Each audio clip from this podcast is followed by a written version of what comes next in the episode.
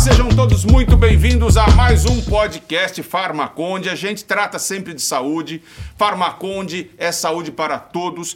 E claro que nós estamos no Dia Nacional da Saúde, buscando sempre a conscientização é, para todos, para que todo mundo se cuide. E aí que aqui ao meu lado eu tenho um time fantástico. Nós temos aqui o Ricardo, o Marlon, a Bárbara e o Léo.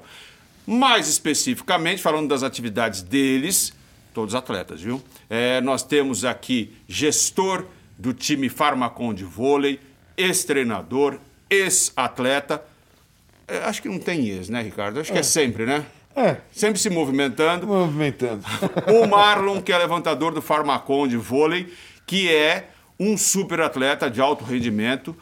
A esposa dele, que é a Bárbara, e antes de ser esposa dele, super nutricionista, que eu gosto de falar que é esposa porque vocês vão ver que no meio ela dá uma chicotada no Marlon, que falou que precisa tal, brincando. E nós temos também o Léo, que é fisiologista do movimento, educador físico, e vai falar de tantas coisas justamente sobre saúde, para todo mundo ficar fortinho, saudável e sair do sedentarismo, que isso é importante. Se chegar ao nível do Marlon, não, não dá, né? Não dá para chegar ao nível de jogador, não tem mais tempo, né? Mas é possível começar, né? A trajetória, independente da idade. Eu Isso é que indireta.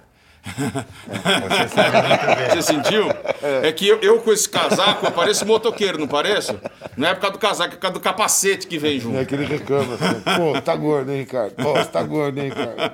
Exatamente. Acho que sendo atleta, a gente sempre, de uma maneira muito superficial, a gente analisa as pessoas, né? E com o papel fundamental de estar inspirando as pessoas a se movimentarem, a sair do sedentarismo, né? Principalmente nesse período de pandemia, onde se perdeu é, o espaço para se movimentar, se perdeu a liberdade de acesso aos parques, enfim, às academias. Então, acho que é o momento ideal, né, abordando esse dia tão especial, para que as pessoas realmente se motivem, se conscientizem que para cuidar da saúde precisa se movimentar. E as pessoas fazem isso, Léo, naturalmente? E as pessoas fazem isso naturalmente, Léo?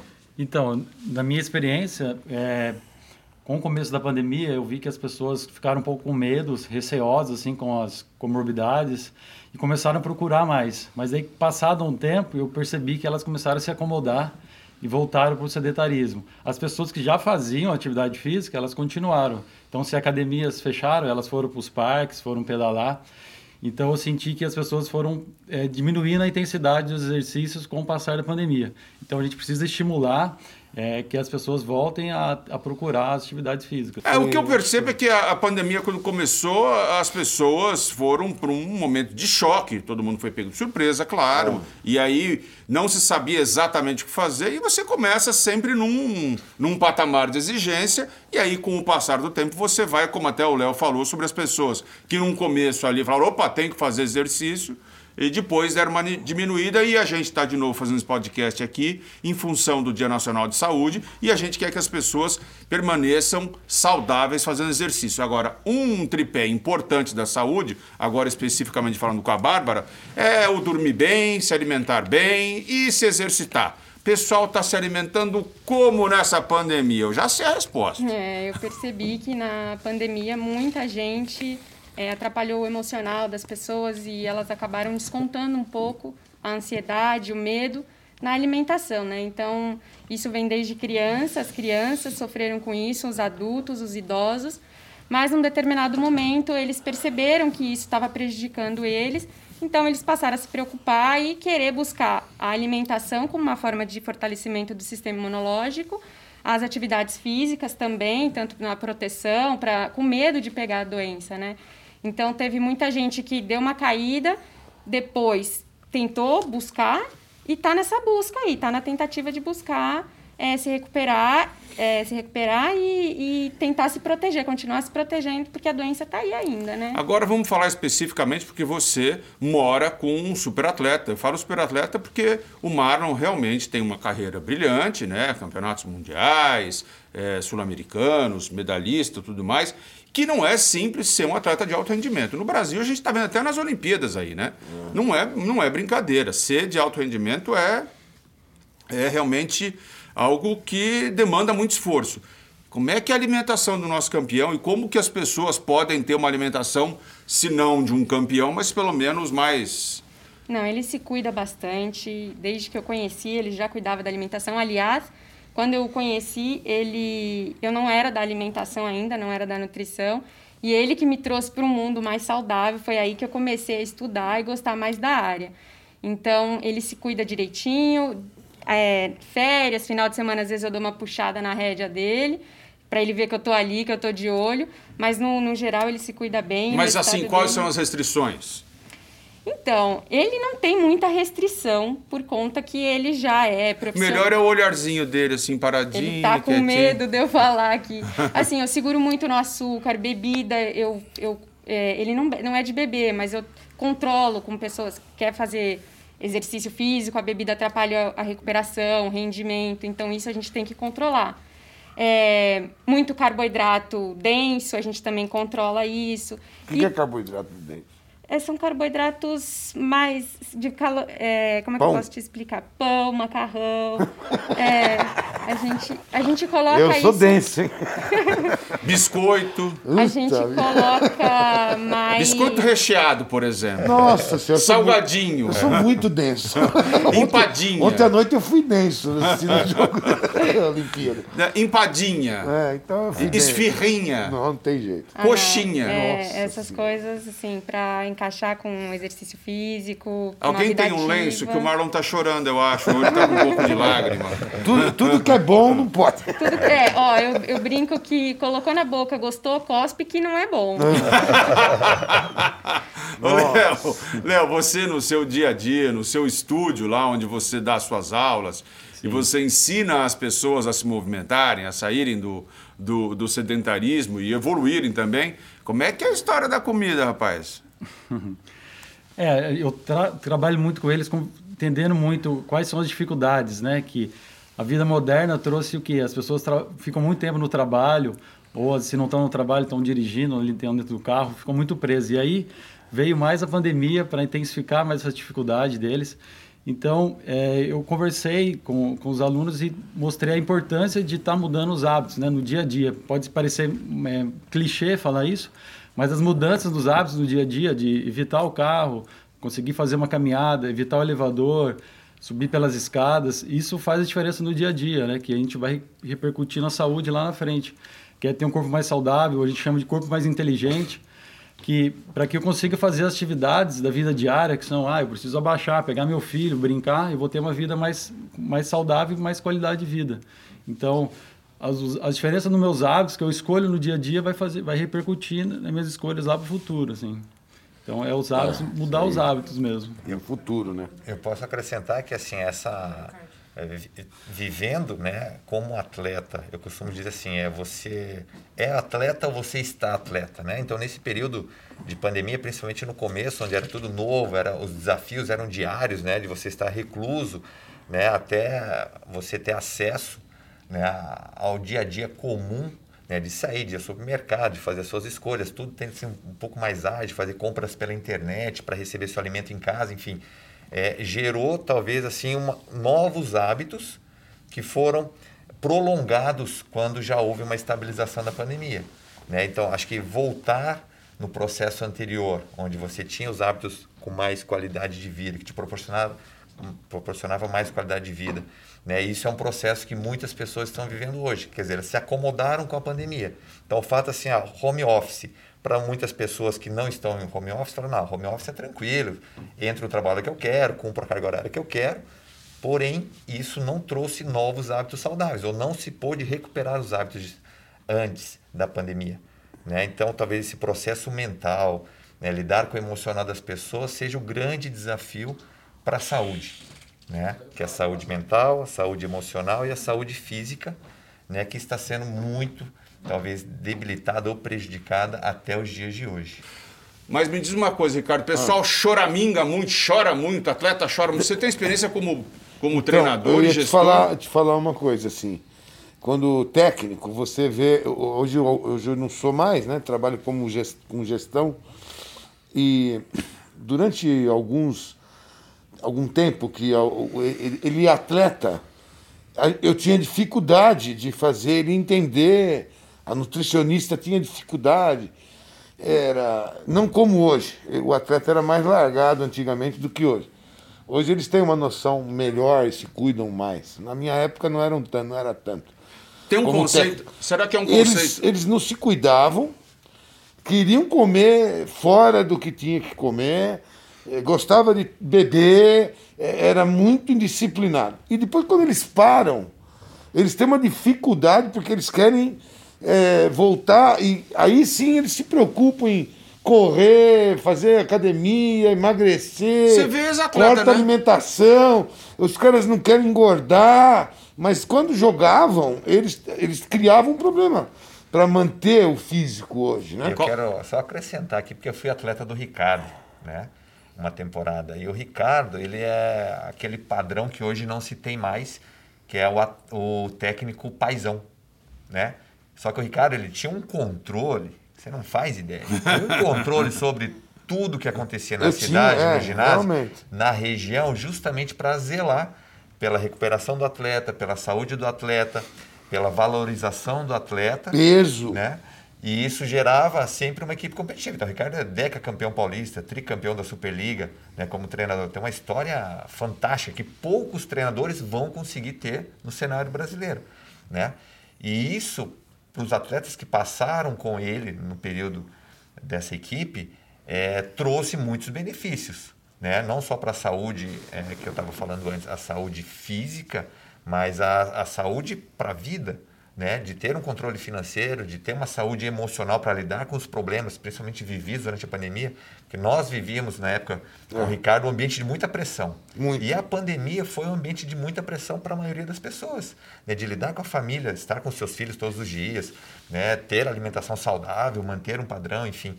Né? E isso Aí a nós- gente começa a falar também de saúde mental, né? Exato. Porque, por exemplo, eh, as pessoas passaram a ter crise de ansiedade, eh, tudo isso de maneira muito mais acentuada. Você, no seu dia a dia, Léo, eh, ali no seu estúdio, enfim, com seus alunos, o esporte também pode combater isso. É o que eu acho importante frisar, assim, que às vezes as pessoas pensam que, o, que a mente ela é um mundo diferente do corpo, mas elas são interligadas, né? E se eu fazendo, fazendo, treinando, fazendo exercício físico, eu estou cuidando da minha mente. E toda pessoa tem, tem a possibilidade de cuidar né, do seu corpo e da sua mente. Fazendo o quê? É escolhendo o prato que eu como no dia a dia, o exercício físico que eu faço, na parte intelectual, qual tipo de atividade intelectual eu faço ou deixo de fazer. Então essas essas possibilidades, essas três pirâmides assim fazem total diferença para a qualidade de vida da pessoa, né? É, porque isso que você falou é verdade, né? As pessoas piraram na pandemia. Eu mesmo tive uh, um ataque de ansiedade depois do outro. E comi pra caramba. Tô tentando me movimentar, eu acabei ficando doente, né? Fiquei com a Covid brabona. Mas assim, tô nessa daí, todo mundo. A gente está hoje de novo fazendo esse podcast em função eh, do Dia Nacional da Saúde, buscando a conscientização. A gente fala várias vezes aqui sobre o equilíbrio de alimentação, de atividade física, de dormir bem. Eh, eu fico pensando, além dessa questão, eh, assim, que é de um superatleta, a nutrição, como é que você preconiza, Bárbara, o que você sugere que as pessoas, que não são superatletas, mas o que elas podem fazer no dia a dia? Quais são as opções, pelo menos genéricas, assim, para se evitar? É importante lembrar que assim todo mundo sofreu com a pandemia na questão do emocional, até mesmo quem sabe, quem estuda a nutrição também sofreu, então também se desequilibrou, também escorregou. O que eu digo é que a gente precisa se conscientizar do que que é errado, não é o que, ah, mas eu não sei o que comer, a hora que eu como, o que que eu como, a quantidade que eu como, mas você precisa saber o que você está escolhendo colocar dentro do teu corpo. O que que aquilo vai te acarretar como prejuízo ou como vai te trazer como benefício. Então as pessoas precisam ter essa conscientização de que uma alimentação inadequada na maior parte do tempo vai trazer male- malefícios no presente e no futuro. Então é você ter essa conscientização da alimentação e é lógico, se você não consegue ter essa conscientização por si próprio, procure ajuda, busque ajuda, porque é importante a alimentação, como ele falou, a atividade física, elas estão interligadas com o emocional, então não pode deixar isso abalar. Mas tem alguma coisa assim, por exemplo, que a gente vira e mexe e ouve, né? É, dieta da moda. Ah, agora tem que fazer jejum intermitente. Ah, não, agora não pode comer carboidrato depois das 20. Ah, agora não, agora não pode, agora é só low carb. Não, o que existem são protocolos. A dieta, tem muitos, é, muitos profissionais a gente vai ver seguindo uma linha, outros a gente vai ver seguindo outra linha. Todas as linhas, de uma certa forma, funcionam, mas depende da pessoa, é individual isso. Então, o que eu diria como genérico, assim, para generalizar, é evite comer muitos industrializados, né? É, desembale menos e descasque mais. Isso, se você estiver seguindo nessa linha, você vai seguir, você vai longe, você vai longe vai chegar saudável lá. E... Mas cada pessoa é um, não dá para eu dizer, olha, faça isso que é certo, que pode funcionar para você, mas para ele não pode funcionar. E aproveitando o gancho, falando sobre exercício físico, se a pessoa é sedentária hoje, ela quer começar a fazer uma atividade física, eu recomendaria fazer, começar aos poucos, né? Se eu tenho dificuldade de, de fazer o exercício físico, talvez convidar um amigo, um namorado, um namorado, para começar a incentivar junto o exercício. Se eu não consigo fazer o exercício, talvez contratar um personal trainer, mas é começar aos poucos é, fazendo atividade física e aumentando a intensidade. Outro ponto que é importante falar também é o cuidado com as redes sociais. Às vezes as pessoas se prendem muito a corpos perfeitos, né, com e ficam buscando aquilo exageradamente. Então ela tem que talvez olhar para si, buscar objetivos de curto, médio e longo prazo, para que em si não fique uma cobrança muito exagerada e a pessoa às vezes não alcance aquele e se frustra, né? É aquele, aquela imagem perfeita da, da internet mas às vezes uma, uma, uma, modelo, por exemplo, ela tem várias pessoas próximas dela, como nutricionista, psicólogo. O cara do Photoshop. É, um o cara do Photoshop. E aí a pessoa. Uma equipe que, importante. E a maioria das pessoas não tem esse acesso, né? Então. Eu, eu, eu gostei muito disso que você falou e até quero aproveitar e mandar um recado às pessoas, às vezes, que me seguem nas redes sociais. Pessoal, a minha barriga está definida. Está definida que é gorda e ponto final. Está definido. Não é uma definição? É, eu entro muito no detalhe desse problema ansiedade. Né? Essa mentalidade. Eu acho que está muito ligado a. Esse problema está ligado a, assim, a estabilidade financeira, esse problema da, da, da pandemia, as pessoas começaram a ficar preocupadas. Mudou, o, o, o modo de viver mudou. É, você teve que, tem que mudar, você tem que dar outros valores. A vida, ah, porque a gente tem a valorização de querer a grana, de dinheiro, dinheiro, dinheiro, comprar as coisas, eh, alugar e para o futuro você não, não precisar fazer nada. Né? Nós, brasileiros, temos essa ideia assim. Tem uma estabilidade financeira e eu acho que essa instabilidade financeira traz o quê? Você ficar ansioso, nervoso. E descontar é, na comida. Não, não faz atividade física, porque. Paralisa, você, né? Eu falo de mim. É, para eu ter é, prazer de ir lá na academia, jogar vôlei à noite com meus amigos, jogar tênis todo dia à noite lá, eu preciso estar com a cabeça boa, eu preciso estar afim de jogar, preciso querer depois sentar, tomar cerveja, dar risada. Eu não quero falar coisa séria, eu não quero. E na verdade deveria dificuldade. ser. Eu acho que tá, a ansiedade está muito ligada à dificuldade. Mas deveria ser o contrário, então, né? A pessoa deveria fazer exercício para ficar relax. Eu acho que a Covid ensinou um pouco isso.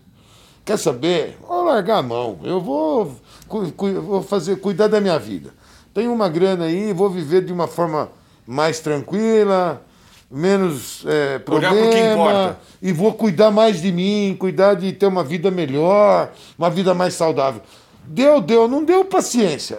Eu acho que a Covid ensinou um pouco isso. E usando, usando esse gancho que ele falou, para ver. Como, eu acho, não sei. Para ver tô... como o trabalho multidisciplinar, por exemplo, o, o treinamento de alta, né, de alta performance, igual, igual ele do vôlei, ver a importância que tem, né? Um psicólogo, nutricionista, o trabalho que a gente vê o exemplo nas Olimpíadas, Sim. muitos atletas, às vezes, na parte técnica, conseguem entregar um resultado, mas a parte emocional, se não tiver bem... A Simone Biles. É. Ela era esperada como a grande estrela desses jogos, todo mundo pensou que ela estava substituindo ali o Phelps nesse quesito, Sim. e ela simplesmente não aguentou a pressão por tudo o que ela já passou na vida. Ela ganhou todas as competições, todas. Ela ganhou tudo que ela podia, com todos os problemas que ela teve eu acho que ela é uma pessoa hoje que tem uma estabilidade financeira nos Estados Unidos, que se ela desistir, não quero mais fazer ginástica, ela Pode. consegue viver sem nem ter nenhum tipo de problema.